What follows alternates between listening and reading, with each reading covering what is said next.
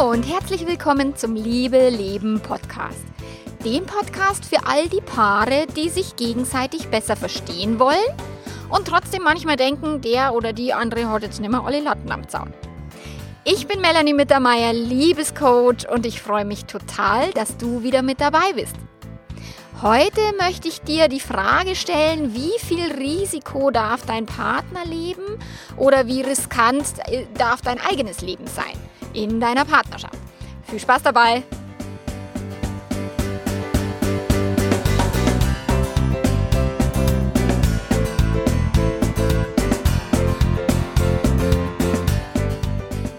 Ja, ist ein riskantes Leben oder wenn jemand Risiko liebt, ist er dann lebensmüde? Ist er vielleicht verantwortungslos oder gar hirnlos? Wie viel Spaß gönnst du deinem Partner? Wie gefährlich darf dieser Spaß sein? Und wo hört jetzt für dich der Spaß auf? Oder halt vielleicht auch umgekehrt, wenn du derjenige oder diejenige bist, die das Risiko sehr liebt und dein Partner irgendwie rummotzt oder sich Sorgen macht, dann ist es auch andersrum. Oder es kann natürlich auch sein, dass ihr beide gegenseitig euch ähm, Sorgen macht und euch dabei im Leben einschränkt. Und der Frage gehe ich jetzt heute äh, auf den Grund, weil der Andi und ich, also mein Mann und ich, wir haben äh, die letzten Tage da ganz, ganz viel diskutiert und viel drüber gesprochen, weil eben aus gegebenen Anlass wir dieses Thema Risiko auf dem Präsentierteller hatten und ich eben in diese Sorgenkiste gerutscht bin. Und Dabei lieben wir jetzt beide das Risiko. Also ich bin jetzt auch nicht so jemand, der irgendwie ein langweiliges Leben vorzieht. Ich bin so, ah, Rambazamba, Rock'n'Roll und so, das ist mir schon wichtig und, und ich liebe das auch sehr, mal so Grenzen auszutesten. Nur verstehen wir beide unter Risiko halt völlig was anderes und jeder fühlt sich in einem anderen Risikobereich vielleicht sicherer als der andere. Und bei uns ist so, während der Andi sich halt irgendwie todesmutig da auf irgendwelche ganz krassen Bergtouren begibt oder eben im Geschwindigkeitsrausch mit dem Rennrad irgendwo runterdonnert, ist bei mir halt Abenteuer, hat bei mir eher mit Beziehung, mit Sex zu tun und reize da halt meine Grenzen ganz gern aus. Und da frage ich mich, oder wir haben uns jetzt eben gefragt, was geht bei uns in der Beziehung, was geht nicht, was ist ein No-Go und haben wir denn das Recht, dem anderen äh, Freiheiten einzuschränken und Grenzen zu setzen?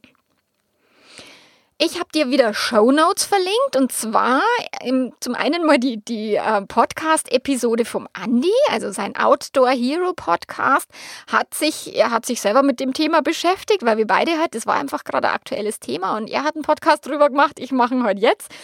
Und äh, ich finde ihn sehr, sehr, sehr hörenswert, echt cool aus seiner Sicht, ähm, das Thema Risiko zu hören und wie er drüber denkt. Wirklich großartig. Dann habe ich dir einen Artikel verlinkt, den ich früher mal geschrieben habe und den ich am Sonntag vertonen werde als Podcast-Episode. Und zwar, ob alle Männer einen Dachschaden haben, weil die immer Erster werden wollen. Und da berichte ich mal von so, so einem Rennradrennen, also die Rennradler und wir auf dem Tandem. Genau. Und dann verlinke ich dir noch die neuneinhalb Tage Love Booster Challenge. Das ist am 22. Mai starte ich eine neuneinhalb Tage Challenge für dich und deine Traumbeziehung. Also, dass du wieder Frühlingsgefühle entwickelst und mit deinem Partner dich wieder neu entdeckst und neu verliebst. Ja, das alles gibt's da. Dann äh, gibt es ein Podcast-Gewinnspiel momentan und zwar bis zum 7. Mai läuft es jetzt. Wenn du meinen Podcast ähm, abonnierst und rezensierst, also mir eine Bewertung schreibst auf iTunes, dann kannst du bei einem Gewinnspiel mitmachen und zwar gibt es eine Nacht im Steigenberger Hotel in Frankfurt-Langen zu gewinnen. Genau, das kannst du im Artikel nochmal nachlesen und, und, und äh, da, da unten in den Show Notes steht es ganz am Ende Ende des Artikels, was du tun musst, nochmal genau und, und genau für dieses Gewinnspiel. Also, der Andi war jetzt vor zwei Wochen oder so, war der auf dem, im Trainingslager auf Mallorca. Die sind irgendwie zu acht oder was, waren es lauter so Iron-Männer und Frauen, die sich zusammengetan haben und gesagt haben, naja, es macht ja schon Sinn, da zu trainieren und haben sich in so ein Sporthotel eingemietet und haben halt echt Schwimmen, Radeln, Laufen als äh, geübt und, und also trainiert, ganz, ganz, ganz fleißig. Und der Andi ist dann strahlend nach Hause gekommen und er hat mir halt vorgeschwärmt, wie cool das war und so toll und überhaupt. Und dann sind wir die Serpentinen da runtergebrettert nach Sakalobra, was das noch, oder wo wir mit den Kindern mal unten waren in der schönen Bucht. Und ja, ich kann mich an diese Serpentinen erinnern, leck mich am Arsch. Ich habe schon mit dem Auto Angst gehabt, dann runter zum Fahren. Und er erzählt mir halt, dass er da mit 70 äh, Sachen da runter gedonnert ist, dass er da Autos überholt hat, dass sogar die anderen Radlfahrer ihm einen Vogel gezeigt haben und gesagt haben, also er hat jetzt wirklich nimmer alle Latten am Zaun. Und er war echt mega stolz und hat geleuchtet in den Augen und, und, und war begeistert und hat mir eben voller Freude von diesen Touren, der es da auch mehrere gegeben hat, hat er mir erzählt. Und er hat seine Zeit total genossen und ja, und ich gönne ihm das ja von Herzen. Nur während er mir das dann erzählt hat, habe ich schon gemerkt, dass so in meinem Magen macht sich so ein düster, blödes Gefühl breit und, und ich krampf mich so ein bisschen zusammen und denke mir so, scheiße, ey, vor meinem inneren Auge habe ich dann schon die Bilder gesehen, irgendwie zerplatzte Rennradreifen, Abhänge, wo äh, Radler runterstürzen. Irgendwie, also solche Bilder tauchen dann auf, äh, steile Klippen und auch Bilder von Beerdigungen, also nicht so witzig. Und das, was der Andi da tut, da wo ich mir dann denke, so, boah, what the fuck, das ist voll ganz schön grenzwertig. Also muss denn das sein, dass man es gleich so ausreizt? Habe ich mir gedacht. Und ich war nicht nur ein bisschen äh, in Sorge, sondern ich war dann auch echt narrisch, also wütend, weil ich mir gedacht habe, ey, das muss doch nicht sein, dass er solche Dinge tut. Als Papa, Familienvater und als mein Mann. So, und wenn dann sogar die anderen Rennradler ihm schon den Vogel zeigen, ey, dann muss er ja echt krass unterwegs sein, weil Rennradler an sich haben sie ja schon, also sind ja schon ein bisschen krasser unterwegs, wie, wie jetzt nicht Rennradler, ich zum Beispiel. Und wenn er mit 70 Sachen eben so eine steile, enge, kurvige Straße hinunterfahrt, dann ist es aus meiner Sicht viel, viel, viel, viel zu schnell. Ich würde ja, ich, also ich, unterschieben würde ich jetzt nicht gerade, aber ich würde schon sauber runterbremsen da. Und eine Frau aus seiner Gruppe, die kann mit ihm mithalten, also die kann sein Tempo halten und mit der hat er dann echt super, super viel Spaß und, und erzählt mir dann, boah, mit der war das so cool und die hat eben da auch fahrtechnisch und Geschwindigkeits, also die hat da die Angst nicht gehabt und konnte da mit ihm mitdonnern. Und da habe ich mir gedacht, ja, meine Fresse, was da alles passieren kann. Also mal ehrlich. Und die Frau, weiß ich, hat ein kleines Kind und dann bin ich innerlich so ein bisschen, wo ich mir denke, so spinnt die und, und, und wie verantwortungslos kann die denn sein?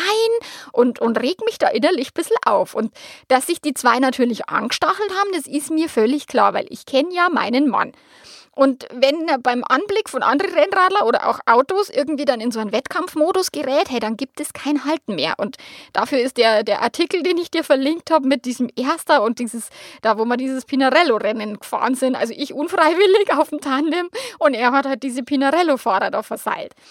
Und ich kenne die Frau nicht, die mit ihm jetzt da auf Mallorca war, aber ich mag sie nicht. So, weil wegen der blöden Kuh ist mein Mann dann noch irgendwie krasser unterwegs und fahrt vielleicht noch schneller, wie Männer heute so sind, Gockel, gell?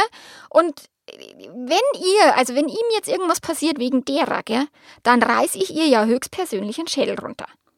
Und überhaupt, ist es nicht einfach und schön und angenehm, wenn man einfach jemand anders die Schuld in die Schuhe schieben kann? Jedenfalls fühle ich mich echt selbstgerecht und denke mir so, hm, bei der nächsten Gelegenheit drücke ich ihm das fein dass das, was er da tut, echt verantwortungslos ist und dass er ja mir gegenüber und den Kindern eine Verpflichtung eingegangen ist.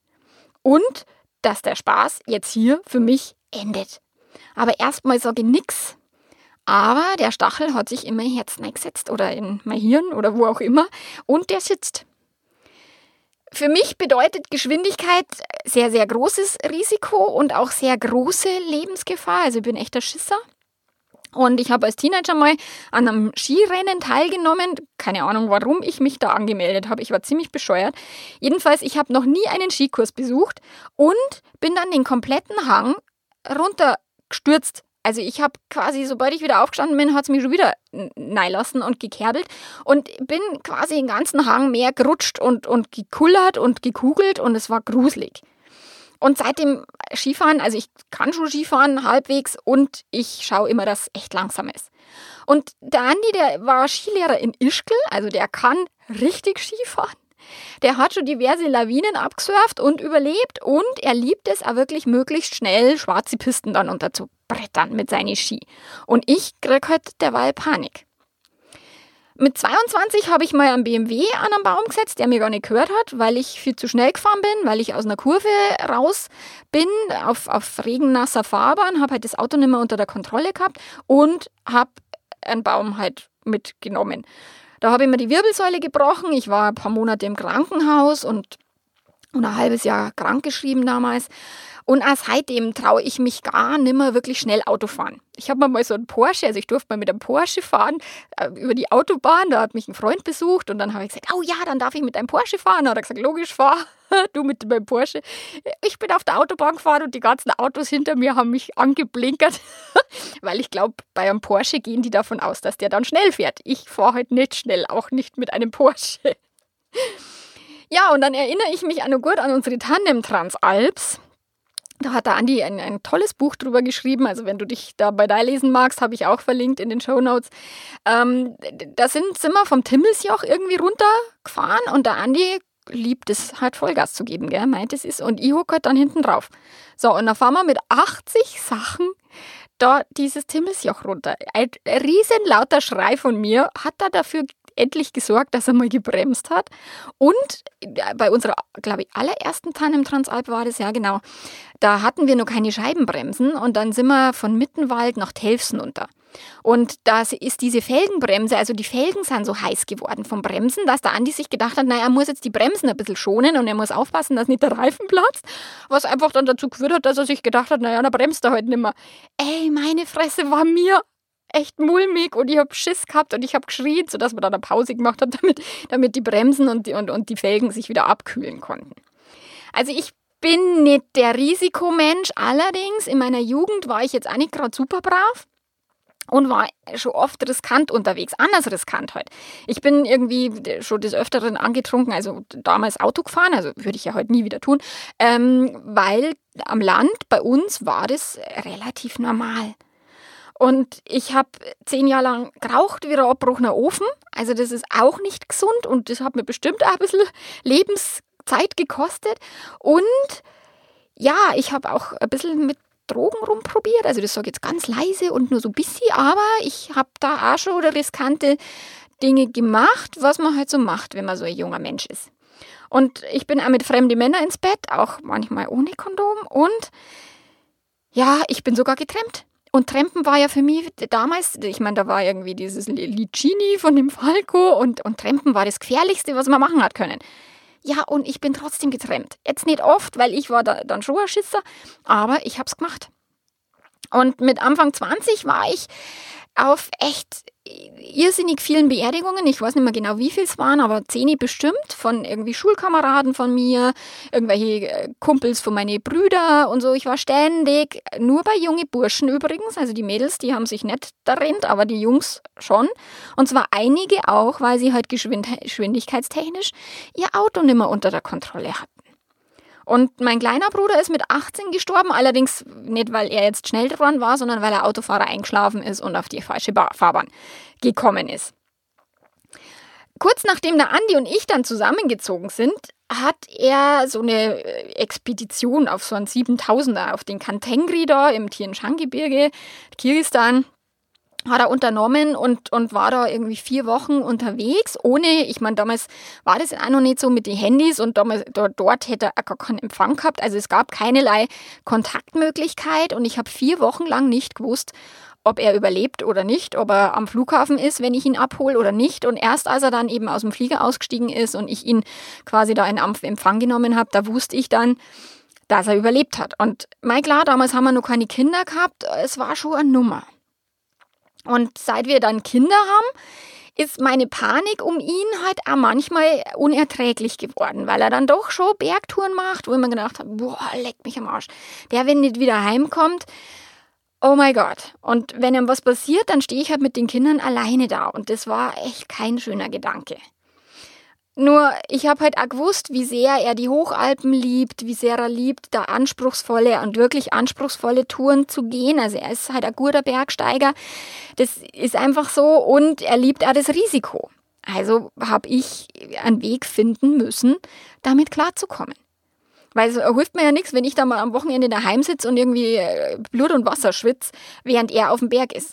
Äh, das macht keinen Spaß und auch keinen Sinn da habe ich dann ganz, ganz viele Jahre geübt, also wirklich geübt, mit meinen Gedanken, also trainiert, Bilder im Kopf hin und her geschoben und so und habe geübt, ihm zu vertrauen. Ich habe auch geübt, dem Leben zu vertrauen und die Kontrolle tatsächlich loszulassen, weil ich hatte sie definitiv nicht mehr. Und immer wenn dann die Angst hochkriecht, und das mache ich auch heute noch so, und, und wenn sie mich dann anfängt so ein bisschen zu lähmen, wo ich mir denke, so scheiße, das geht bei mir immer so in der Magengegend los, dann denke ich mir für mich selber und, und rede mir das halt selber ein, ja, ja, wird schon alles gut gehen und und wenn nicht, wenn, wenn halt nicht alles gut geht, ja, wer weiß es schon, nur auch dann werde ich einen Weg finden, wieder glücklich zu sein im Leben. Also egal was kommt, ich krieg das schon irgendwie hin. Und ich kann es nicht verhindern, dass ihm was passiert. Genauso wenig kann ich verhindern, dass er sich in eine andere Frau verliebt und mit der durchbrennt. Es gibt keine Garantie. Und äh, schon gar nicht, dass der für immer an meiner Seite ist. Auch wenn ich das zwar gern hätte, aber die Garantie habe ich nicht. Und ich kann ihn nicht einsperren und will ihn auch gar nicht einsperren. Abgesehen davon würde ich mich auch nicht einsperren lassen. Und ich habe überhaupt nicht das Recht dazu. Der soll sein Leben leben, der soll sein, seine äh, Dinge tun, die ihm wirklich Erfüllung bringen und die ihm Spaß machen. In seinem Podcast hat der Andi ja das Thema auf seine Art da verarbeitet und wirklich äh, reinhören lohnt sich auf jeden Fall. Und ja, da, da beschreibt er auch, dass er kritisiert wird eben für sein Verhalten und dass die Leute halt oft sagen irgendwie, dass er total durchgeknallt ist und völlig verrückt. Und ja, stimmt. Und ich finde es großartig. Ich liebe dieses verrückte Etwas da an meiner Seite. Ich finde es cool, dass er wirklich so ein enger, äh, äh, echter Mann ist und, und Dinge tut, wo sich andere noch nicht einmal dran denken trauen und auch ich bin mega stolz auf ihn. Ah, das, was er leistet, was er kann, fahrradtechnisch, bergsteigerisch, äh, egal, also nicht nur im Sportbereich, sondern auch in vielen anderen Bereichen, wo er wirklich Risiken eingeht und auch manche Verrücktheiten, die ich irgendwie aufs Tablett bringe, was unsere Beziehung anbelangt, die ja auch riskant sind, wo wir auch nicht genau wissen, wo führt uns das hin und so weiter, macht er trotzdem mit und das finde ich großartig. Und er ist auch ein mega cooles Vorbild für unsere Kinder. Weil, ja, er kostet halt das Leben aus mit jeder Faser. Und das hat ja nichts mit lebensmüde zu tun. Im Gegenteil. Ich kenne nicht so viele Menschen, die so wach sind wie er, die so reflektiert sind, die so präsent sind. Auch im Moment. Ich meine, er ist auch sehr spirituell und, und, und er achtet wirklich auf sich. Er hat ein Wahnsinnskörperbewusstsein. Also der spürt Dinge, wo ich mir denke, so echt, kann man sowas spüren? Ist ja krass. Also der hat auch einen Überblick, also fahrradtechnisch, der, also da, wenn ich mit ihm unterwegs bin, egal wie schnell, da sind wir tausendmal sicherer, als wenn ich fahren würde. Und das ist richtig, richtig cool, wie er sein Leben lebt und ich bewundere ihn da sehr, sehr, sehr dafür. Und ich habe dann, als wir darüber halt gesprochen haben, hab, hat er mir dann eben ein paar, ein paar Sachen in Relation gesetzt und hat, hat mir dann halt auch gesagt, naja, bei der Tour de France, jetzt schau mal, wie viele Radler da mitfahren, wie schnell die sind. Und da sterben jetzt auch nicht andauernd irgendwelche Radler. Und da habe ich das ein bisschen nachrecherchiert. Ich habe mich, hab mich weggeschmissen. Ja, manchmal stürzt einer irgendwie blöd, hat keinen Helm auf und, und kommt direkt an die Bordsteinkante. Da ist mal einer gestorben. Ein anderer ist auch mal irgendwie gestorben, weil er gestürzt ist. Aber dann ist einer, einer gestorben am Ruhetag beim Badeunfall. Und ein anderer irgendwie aus einer Mischung aus Doping und Alkohol und, und andere sind gestorben, weil irgendwie das, das Werbeauto nicht aufpasst hat. Also da ist dieses Radfahren an sich, das scheint eben nur so riskant zu sein. Das ist es ja gar nicht wirklich. Und das hat mir dann auch nochmal ein bisschen geholfen. Und der Andi hat dann auch gesagt, Mai, wir steigen wie selbstverständlich in ein Auto und donnern mit 180, also ich jetzt nicht, aber andere Menschen donnern mit 180 die Autobahn entlang, die ihn dann wahrscheinlich für verrückt erklären würden, wenn er mit 70 halt ein Auto mit dem Fahrrad überholt. Nur die machen sich auch keine Gedanken, dass sie da auf der Autobahn und da fahren manche Menschen echt sauber riskant. Die fahren sauber nah auf, da kann auch einer bremsen, da kann auch ein Reifen platzen, da kann auch ein Holzteil oder was auf der Autobahn liegen. Also solche Dinge können ja beim Autofahren auch passieren. Warum platzt immer nur gedanklich ein Fahrradreifen? Total bescheuert. Und noch viel, viel, viel mehr Menschen sterben an den Folgen vom Rauchen. Und ich habe selber zehn Jahre geraucht. Also ganz ehrlich, manchmal dürfen wir es echt in eine Relation setzen. Und der Andi hat dann in seinem Podcast stellt er diese Frage, hast du das schon mal mit Vertrauen probiert eigentlich? Und als wir darüber gesprochen haben, war dann das also, ach du Scheiße, ich habe das mit dem Vertrauen erstmal völlig vergessen.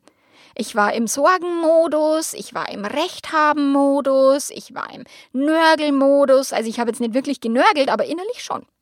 So, ich habe es nur äußerlich nicht.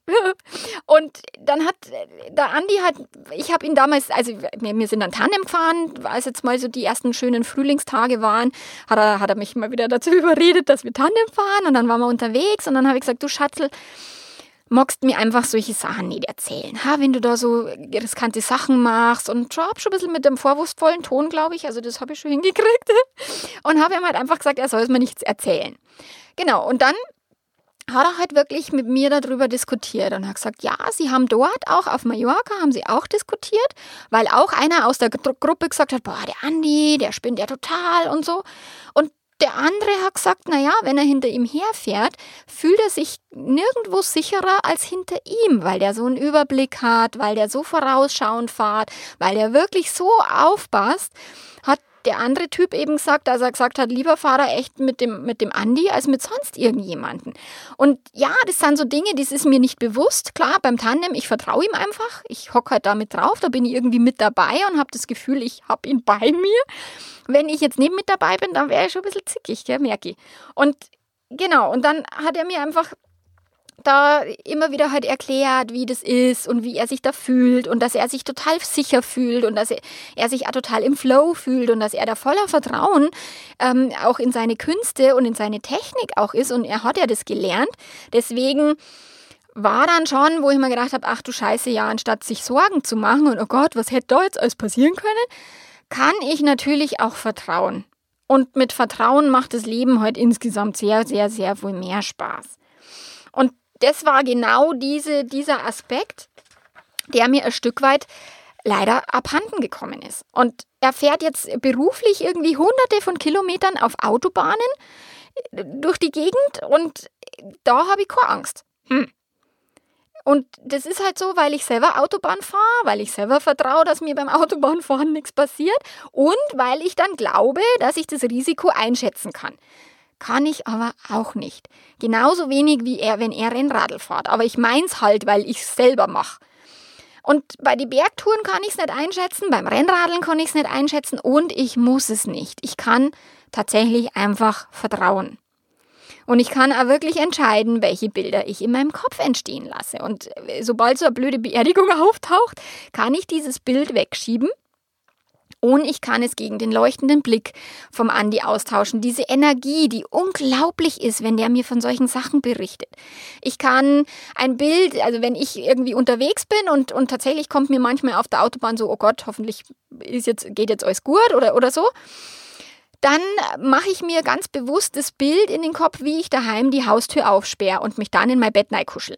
Also das sind so Bilder und ich kann mir auch das Bild bewusst herholen, wenn der Andi heimkommt von irgendeiner Reise oder woher auch immer und ich ihn dann einfach in die Arme, ähm, äh, wie sagt man, schmeiße, in die Arme schließe, schließe sagt man. Und solche Bilder, ich, ich habe die Wahl, die Bilder eben in meinen Kopf zu tun. Und manchmal glauben wir, wir sind den Bildern hilflos ausgeliefert. Nur wenn wir üben, diese Bilder selber zu verändern im eigenen Kopf, dann wird es immer leichter und leichter. Also das ist auch bei der Eifersucht. Ich bin ja eifersüchtiger als der Andi und auch da tue ich mir dann blöde Bilder in den Kopf, wie der dann äh, mit einer anderen durchbrennt, was total bescheuert ist. Äh, ja, und auch da darf ich üben, immer weiter üben, mir positive Bilder in den Kopf zu tun. Dass ich froh bin und glücklich, wenn er dann wieder heimkommt und, und so. Ja, das ist halt, letztlich ist es meine eigene Verantwortung. Und wenn wir bei der Verantwortung sind und auch bei der Schuld, dann habe ich mich nämlich auch rückblickend oder rückwirkend, wo ich darüber nachgedacht habe, sauber über mich selbst geärgert dass ich nämlich auch dieser Trainingspartnerin so Unrecht getan habe. Weil erstens, ah, ich kenne die Frau nicht. Ich weiß gar nicht, ob die doof ist oder nicht. Die ist bestimmt super nett, weil sonst würde mein Mann nicht mit der Radl fahren. Jetzt mal ehrlich. Und dann, warum soll nicht auch eine Frau ihren Spaß haben? Und wenn die Risiko liebt und wenn sie gut Fahrrad fahren kann, ja, dann hat doch die das gleiche Recht, da irgendwie die, die, die Serpentinen runter zu brettern, wenn ihr das Spaß macht, ja, dann go for it. Also da, wer, wer, wer bin ich, dass ich ihr dann irgendwie vorschreiben kann, wenn er nur innerlich, was die zu tun und lassen hat. Also, äh. und dann, auch, warum traue ich ihr weniger zu? Und es ist wirklich dieses Männer-Frauen-Ding. Männer trauen mir mehr zu und, und Frauen äh, verurteile ich dann. Ich als Frau. Hallo, das geht überhaupt gar nicht. Und das nächste ist, warum hat sie dann auch mehr Verantwortung, bloß weil sie ein kleines Kind hat? Mein Mann hat zwei von denen und die sind zwar jetzt nicht mehr so klein, aber er hat zwei Kinder und die hat genau das Gleiche an Verantwortung wie er und, und für beide haben die Verantwortung auch zu 100 Prozent für sich selber. Also da darf ich mich an meine eigene Nase fassen, Frau Mittermeier, weil tatsächlich kann ich dieser Frau, ob ich sie kenne oder nicht, ich kann ihr Vertrauen schenken. Wenn mein Mann mit der Spaß hat, dann ist die bestimmt ein toller Mensch. Wenn ich jemanden die Verantwortung für, für das Leben von meinem Mann in die Schuhe schieben will, dann bin ich ja ziemlich bescheuert. Also das heißt, jeder hat seine eigene Verantwortung und sie muss auf sich schauen und wenn ihr was passiert, ist sie halt selber schuld und wenn meinem Mann was passiert, wenn, man, wenn der Andi halt irgendwie Bock missbaut, ist er selber schuld. Dann kann ja sie nichts dafür.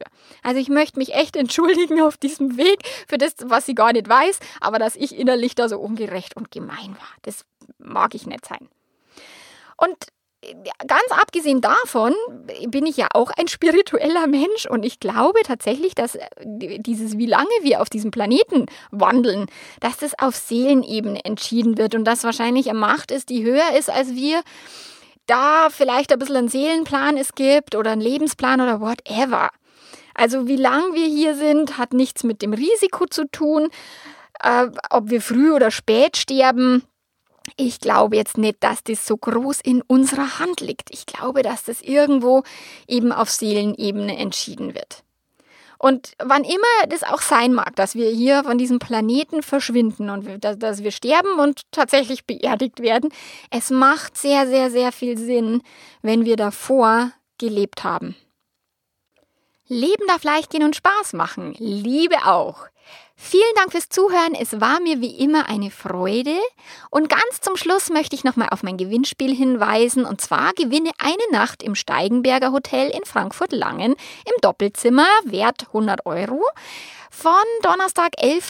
auf Freitag 12. Mai. Wenn du sagst, Schatzilein, du alltagsferner Sex, das wäre mal schön im Hotel, dann pack ihn oder sie ein und dann verbringt ihr eine Nacht im Hotel auf meine Kosten. Ihr müsst oder du musst einfach nur dafür sorgen, dass du meinen Podcast abonnierst und dass du mir eine Rezension hinterlässt, dass du mir diese Sternchen anklickst und mir schreibst, wie gefällt dir mein Podcast, wie taugt er dir. Ja, das ist ganz wichtig auf iTunes, dass du nicht nur die Sternchen anklickst, sondern auch den Text dazu schreibst. Und dann schickst du mir eine E-Mail an mm.melanie-mittermeier.de, dass du teilnehmen möchtest an meinem Gewinnspiel und dann verbringst du vielleicht im Wonnemonat Mai eine alltagsferne Nacht im Hotel. Ich freue mich von dir zu hören. Bis dahin. Ciao, ciao.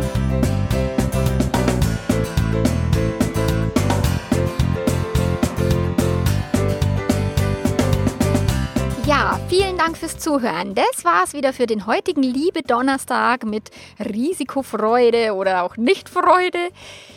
Wie gesagt, bitte hinterlass mir eine Rezension, schreib mir ein Textchen dazu und dann die E-Mail. Dann nimmst du auf alle Fälle teil am Gewinnspiel. Ich freue mich am Sonntag, dich wieder zu hören oder du mich wieder zu hören. Da geht es dann eben um die Pinarello. Pinarello-Rennen äh, am Gardasee. Und ja, bis zum nächsten Mal. Mach's gut. Ciao, ciao.